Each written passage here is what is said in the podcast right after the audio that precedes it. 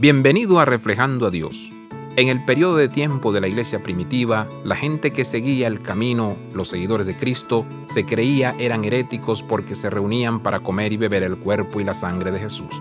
Las acusaciones contra esos primeros creyentes eran desenfrenadas y poderosas, sin embargo, aquí hay una palabra de esperanza que no debe perderse. Pedro nos dice que vivir una buena vida entre los paganos puede llevar a su mismo acto de glorificar a Dios.